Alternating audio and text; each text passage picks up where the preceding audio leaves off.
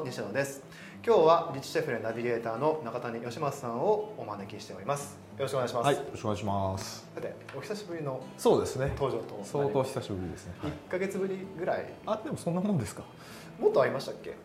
多分もうちょっと空いてるもうちょっと空いてるそうです。はい。ああ、わかんないですけど。あれ？わかんないこんな感じになってそうでもあの僕はもうなんかまあ毎週というか、はいはいあーちょっとちょいちょいこうここでお会いさせていただいたりとかってあって、えー結構こういろいろこう進んでる感じで今僕は見ていたんですけどあ、この一ヶ月ぐらいの。1か月どころっていうよりも結構あれじゃないですかね2か月3ぐらいはこうなんかすごいもう前に進んでるイメージがすごいあ、僕自身の授業とか。授業とか、はいはい。なんかそうですね授業そうですね。相当意識して前に進めているっていうのはこの二三ヶ月そうですね。相当動かしますね。ですよね、はい今年はこれ頑張ろうみたいな感じで多分いつだっけなまだリッチシェフレの方でポッドキャストでちょっと話させていただいた時に、はいはい。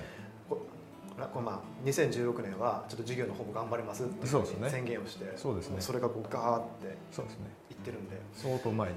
相当前に いやだからちょっとそのあたりをね。あのまあいちょっといいまあそうだな5月なんで、はいはい。まあ、区切りとして一つあのお聞きしていきたいなと思っております、はい。よろしくお願いします。す。であの去年 まあ授業まあ授業と一緒にこの僕たちのリッチシェフのはい。ナビゲーターをこう、まあ、並行してやってたわけじゃないですか、はいはい。それとまあ今、まあ、去年とその今の、まあ、5月比べてみるとなんかすごい変わったなとかってあります、変わったのはその一番でも変わったのは僕が本当に会社に行かなくても勝手に売り上げ上がってんなみたいなおそれが一番変わりましたね。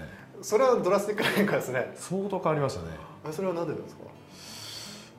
おそらくそのまあもちろんその仕事を分担してるっていうのが一番、僕の仕事を減らして、えースタッフの責任の領域を増やしてで、えーアウトソーサーたちの選定の基準も変えたしそのあそれはあれですか？仕事を外注する人あそうの基準ですそうですね。外注スタッフの基準も変えたしその人たちの責任領域も大きくしたしその人たちの報酬もすごくこうなんですかね高く設定はあしたりとかっていうのが大きいのかなという。うん。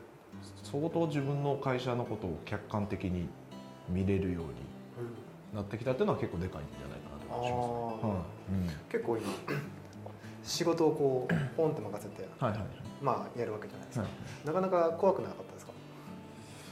まあでも売り上げ下がってもねまた現場に入って僕が動けばはい。戻るじゃないですか。あその発想の転換はなかったけど。ああなるほど、まあ、もっと言うとその会社がなくなったとしても、はい。まあ、僕自身はあのコンサルタントとかねコーチとしては生きていけるんで、はいはいまあ、最悪スタッフが苦しむだけやなっていう。なかなかなかなか黒い経営者まあそれ冗談ですけどまあ、えーそうですね、まあ、確かにそこの売り上げがあったらあの、まあ、ある程度少し外れたとしてもうん。補填とかっていうことできますしね。全然できますしで、まあ、自分だけの売り上げ動いた売り上げだけでも今のスタッフぐらいの人数だったらあの別にあのご飯はぐらいはね,、ね食べさせていいけれるというか、うん。言い方おかしいですけどまあまあ、はそれぐらいのものなので、まあ、そんなに怖さっていうのはなかったですね。ああそうなんですね、そうなんですね。じゃあその、まあ、まあ頼んでいくようになったとでも最初の方って結構ゴタゴタしませんああやっぱりね。あやっぱりね。やっぱりねそのストレス感はね ありましたね。ああったんですねありましたありました。そんなスッとはやっぱいかないですからまあ一回任してみてあこんなとこでつまずくんだなみたいな、うん、例えば？えー、と例えばまあお客さんとのやり取りで、えーまあ一言の違いとかメール送ってないとかそのうちだったら制作系の仕事とかやってるうんメンバーがいるんですけど、はい。そのお客さんと会って話すればいいのにメール一本で済ましてお客さんからクレームが出るみたいな。ああなるほどなるほどなるほどなるほど。うちのが僕が現場に入ってる時ってクレームほぼないんですよ、うん。なかったですよねもう何年も。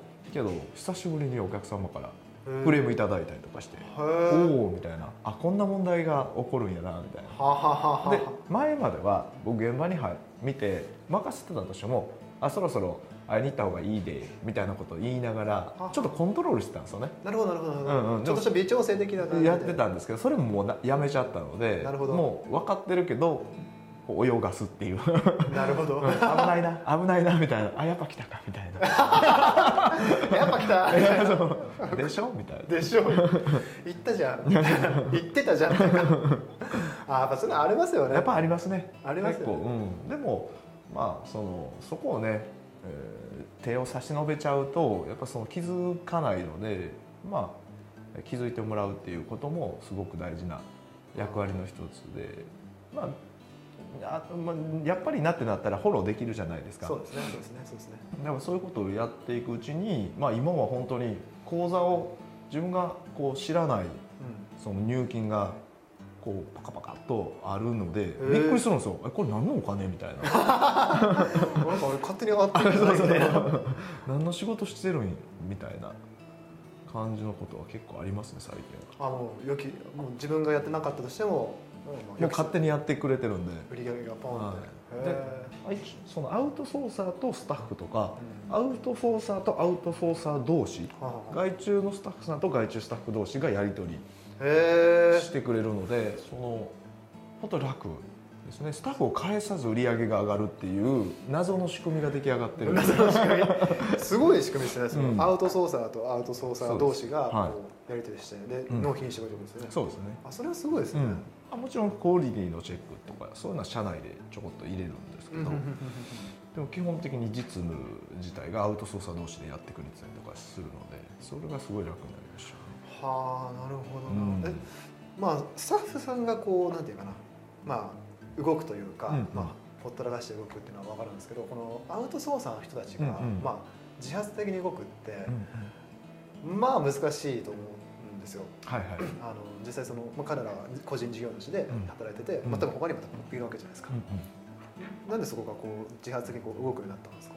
多分そのうちの事業を伸ばせば自分たちの報酬とか事業も伸びるというその共有をしてるからやあと一番大きいのはそこかなと思うんですよね。ああなるほどなそうそう。だからウィンクスを伸ばせば単純に自分たちの、えーライフスタイルもより豊かになるっていうイメージなので逆にそのアウトソーシング先が仕事をふっこっちに降ってきたりとかするんですよ。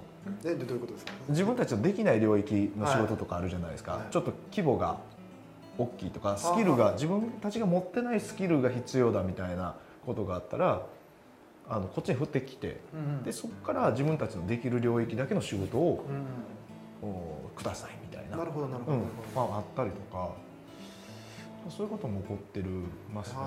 うん。不思不思議な連想ですね。そうですね。そうですね。ははははそのでも報酬だけだではない気がするんですけど。多分ねそのえっ、とこれ結構1か月間結構こう時間的には丸2日間ぐらいだったんですけど、はい。価値観の共有っていうのを結構細かくやったっていうのは大きいですかね。価値観の共有価値観の共有。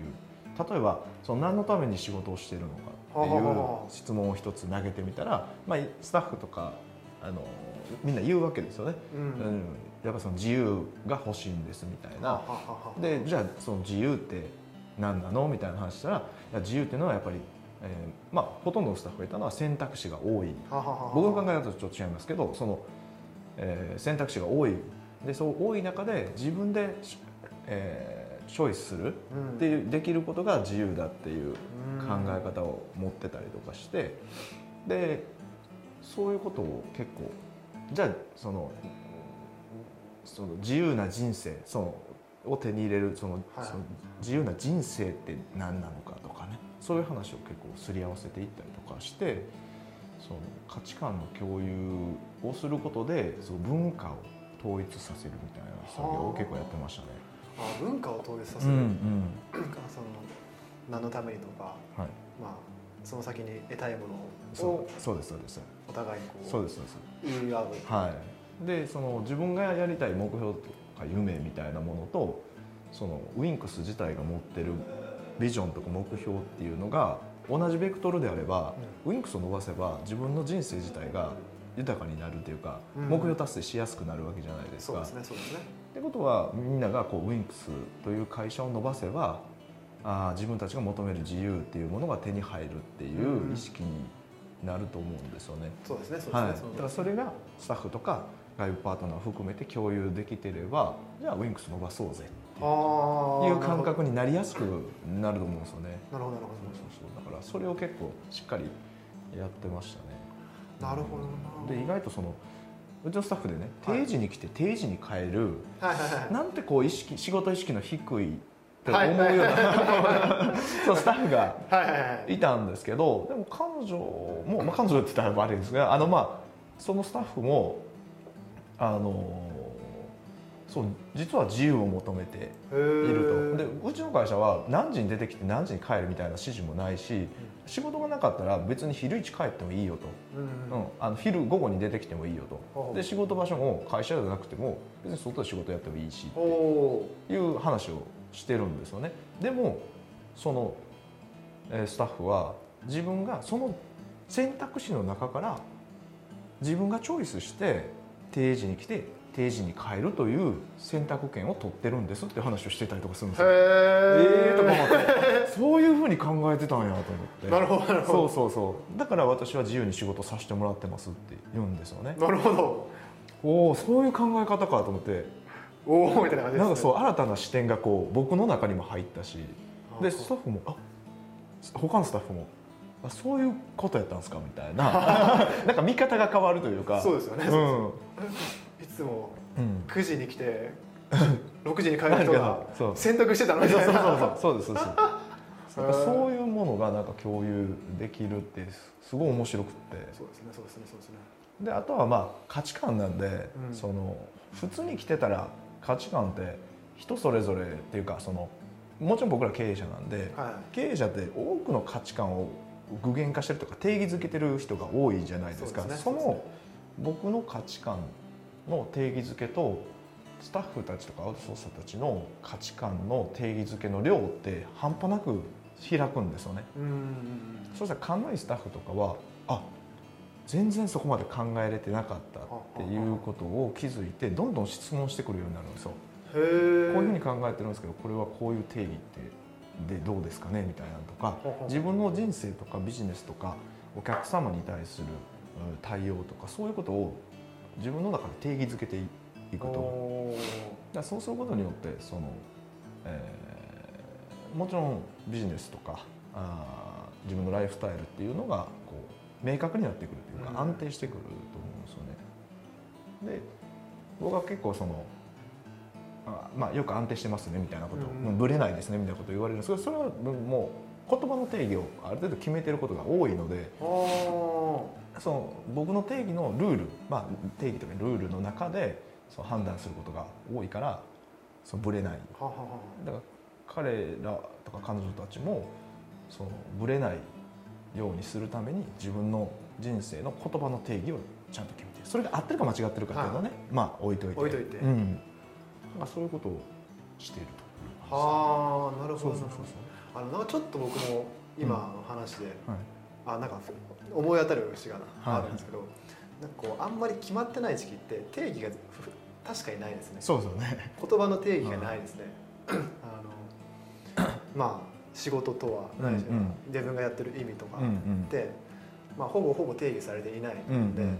確かになんかそのやっていく中でこう定義が固まってたりするんですけど、うんうんうんそれが定まってない時期って結構こうふわふわっていうかそうですよね。っていうのがありますよね。なんかその脳の状態で不不幸っていう状態あるじゃないですか、はいはいはい。し幸せと不はい。不幸、でその不幸の状態っていうのが脳の中で迷っているっていう状態が不幸っていう感情に近いらしいんですよね。はあなるほどなるほど。そうだから迷う時間が長ければ長いほど自分自身が不幸じゃないかっていうこう心になっちゃうというか感覚になっちゃうらしいので迷わず生きるっていうところ合ってるか間違ってるか分かんないけど、うん迷わず生きるっていうことが結構そのスタッフのこう幸せというかにつながるんじゃないかなと思ってそういう定義づけをやっていったらどうかなと思ってたんですよね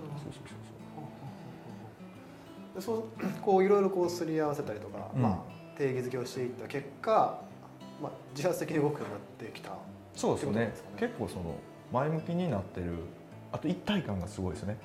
へなんかチームムになってるなみたいな。はあはあはあはあはあはあはあなるほどなるほどなそれはすごい感じましたね結構それってあのまあまあ夜ちょっと人によっちゃうとは思うんですけどあの結構一体感っていう意味では隔たりないんですかね。っていうのも例えば多分その共有する前までこの人と私合わないなとかありますよね、あのそれが結構まとままとまるというかそうね。しないよりもした後の方がすごい良くなってうんますうん。あの同じ目線で仕事してるなというなんであんな定時に帰るんだとかこの仕事はどうだこうだみたいなのあるじゃないですか,、はいはいすね。それがなんかなくなったような感じしますね。この人はえこの人にこういうふうに考えてビジネス仕事してるんだなっていう視点でちゃんと対等にこうやり取りしてるんじゃないかなっていう感じははあ、しますね。なるほどな、うん。なるほどな相手を尊重してるというか、なるほどな、うん。あそれはでも大きいですね。うん、大きいですね。チームでなんか何かしらやってるとしたら そのまあワークというか、うんうんうん。まあ、それをやることっていうのはやるこやることでかなりスピードが上がりますよね。上がりそうな感じしますね、なんか一体感ができてほんとキューって本当急にまとまったなっていう感じしましたね、へえ、うん、もう目に見えるくらい目に見えてもう目に見えるって肌で感じるって感じですかね。いいですねそれは、うんうんうん。はなんか前まではちょっとねあの僕離れるのちょっと怖いあ、うん怖いというか若干不安なところがあ。ったんですけど今は別に会社にいなくても、まあ、やっとるだろうなという感覚があるというか、はあ、いいですねそれは、うんうん。なるほどなまあ一体感でそのそれぞれの定義を照らし合わせてやることで、うん。まあ一体感ができて。できてで、まあ、チームワークを持って物事を成し遂げるっていうことをやってるんだろうなという。でもその結果、まあ、まあちょいちょいトラブルはあるにせよ、はいはい。まあ売り上げとかは、うんうん。まあこう上がってくるようになってくるそうですね。なってってるってことですよね、うんうん。だから前までは自分がその高収益体制にしようと思ったら自分がどうしてもうん。っていうのがあったんですけど今はそんなことないんじゃないかなって。いうはあまあ商品とかも変えたりとかねいろいろやってるんであれですけど、まあ、そんなことないなっていう気はしますねはあすごいですねそれ、うん。その進進歩というかそうですね。あのちょっと進歩というかおこがましいかもしれないですけど、うん。あで進歩でしょ。これは完全に。完全に進歩です。あそうだね、はい。すあなるほどね。まあいわなんか一般的にこう、まあ、ある程度中田さんは結構そのマーケティングをずっとしっかりやってきて、まあ、その土台がしっかりあった上だと思うんですけどチームでこうその土台を生かして売り上げ上げてってるっていうのは、まあ、チーム誰かしら雇ってるとか、まあまあ、チームでやってるのであれば、まあ、すごいこうなんていうかな、まあ、一つ次のステージうんうん。なんかこう抱えててもその生かしきれてないんだったらその次のステージとしてはそこに行くのがなんか次の道なのかなっていうのはちょっと聞いてて思あそうですね。でそういうチームを何個か作れば、うん。勝手にねこう自発的に動いてくれる、ね、チームがいっぱいできるわけで、っていうことですもんね。ははい、すごい楽ですよね。あうん。なるほど。な、あ面白いですねそれは。面白いです。これぜひやってほしいなと思いますけど。ね結構でも1日2日とかがっつりやったって感じですか？そうですね。もう朝からずーっと夜ぐらいまで。あなるほど。がっつりやってましたね。それはがっつりやった、うん。そので結果ね。途中から僕が価値観その言葉の定義が多いものだから半日ぐらい僕が喋り続けるみたいなのありましたけどね。えどういうことですか？あの言葉の定義例えばあビジネスとはとか、はい。人生とはみたいな定義ってあの決めてない人がほとんどだから発信してこれなくなるんですよね、なるほどなるほどなるほど、だからでも僕はその定義がいっぱいあるからそのそれをひたすら聞き続けるっていうあはのスタッフとかパートナーがひたすら聞き続けるっていう時間が結構あったりとか。なんだら、まあ、向こうもあそんなふうそこまで考えてたんだみたいな見方をこうされるとか僕伝えてたつもりだったんですけど意外と伝わってなかったんだなと思ってだからそういう場にもなったというか、うん、例えば上司とか社長とか取締役の人のそういう価値観とか共有あんましあえなんかこうドンと膝つき合わせてすることってなくないですか？なんか話の中でねこういうふうに考えてる人なんかなとかいうのは分かると思うんですけど、うん。そうですね。そうですね。それは間違いないです。うなんか、ん。多分こう話して、まあ、ライトに話しながら、いやうんこういうもんやでこういうふうに思ってるっていうので伝え手側は伝わってると思ってるんですけど腑に落ちてはないですよねそうなんですそうそう。どういう意味かとかいうのも、うん。それなんでそんなの考えるんですかとかそんな聞かないじゃないですか。でもその場所ではそういうのどんどん聞いてきてくれたりとかえ全然意味はわからないですとかなんでそんな価値観になるのかわからないですみたいな。それはこうこうこうでねみたいなこういうシチュエーションがあってこう感じたからこうなんちゃうかな思ってんねんみたいなやり取りができるんですよね。どんどんこう具体的になって結構腑に落ちてくれるというか。はあはあはあはあ。そうそうそうそう。ああなるほどでもそのエクササイズはいいですね。いいと思いますね。